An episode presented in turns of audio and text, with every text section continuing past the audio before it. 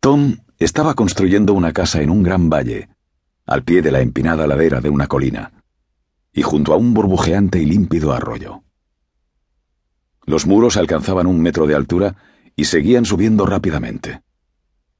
Los dos albañiles que Tom había contratado trabajaban sin prisa, aunque sin pausa, de sol a sol, con sus paletas, mientras el peón que los acompañaba sudaba bajo el peso de los grandes bloques de piedra.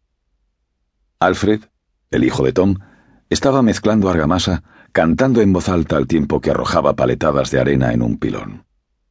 Junto a Tom había también un carpintero que en su banco de trabajo tallaba cuidadosamente un trozo de abedul con una azuela. Alfred tenía 14 años y era alto como Tom.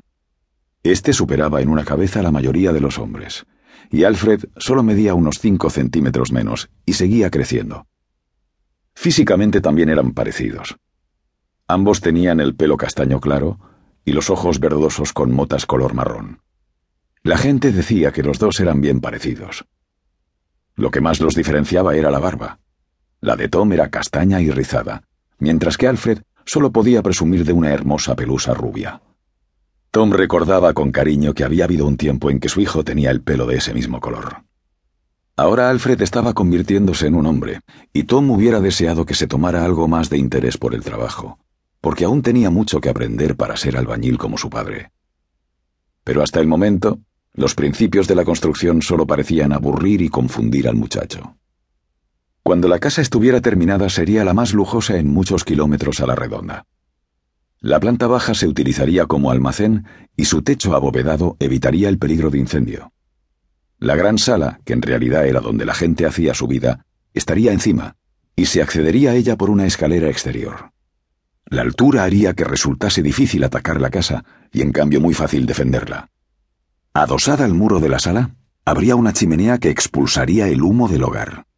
Se trataba de una innovación impresionante. Tom solo había visto una casa con chimenea, pero le había parecido una idea tan excelente que de inmediato se sintió dispuesto a copiarla. En un extremo de la casa, encima de la sala, habría un pequeño dormitorio, porque eso era lo que ahora exigían las hijas de los condes, demasiado delicadas para dormir en la sala con los hombres, las mozas de la servidumbre y los perros de caza.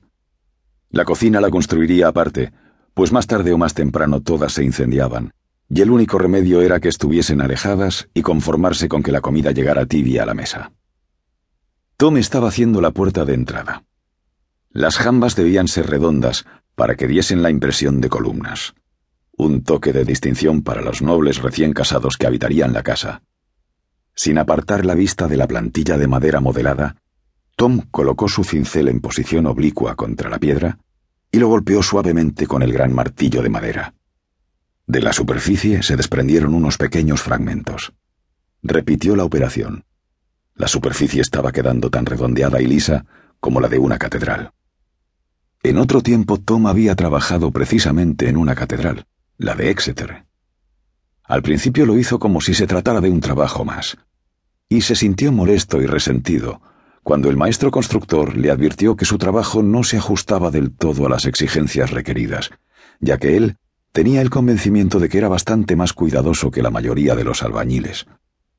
Sin embargo, pronto comprendió que no bastaba que los muros de una catedral estuvieran bien construidos. Tenían que ser perfectos, porque una catedral era para Dios, y también porque siendo un edificio tan grande, la más leve inclinación de los muros la más insignificante variación en el nivel podía debilitar la estructura de forma fatal. El resentimiento de Tom se transformó en fascinación. La combinación de un edificio enormemente ambicioso con la más estricta atención al más ínfimo detalle le abrió los ojos a la maravilla de su oficio.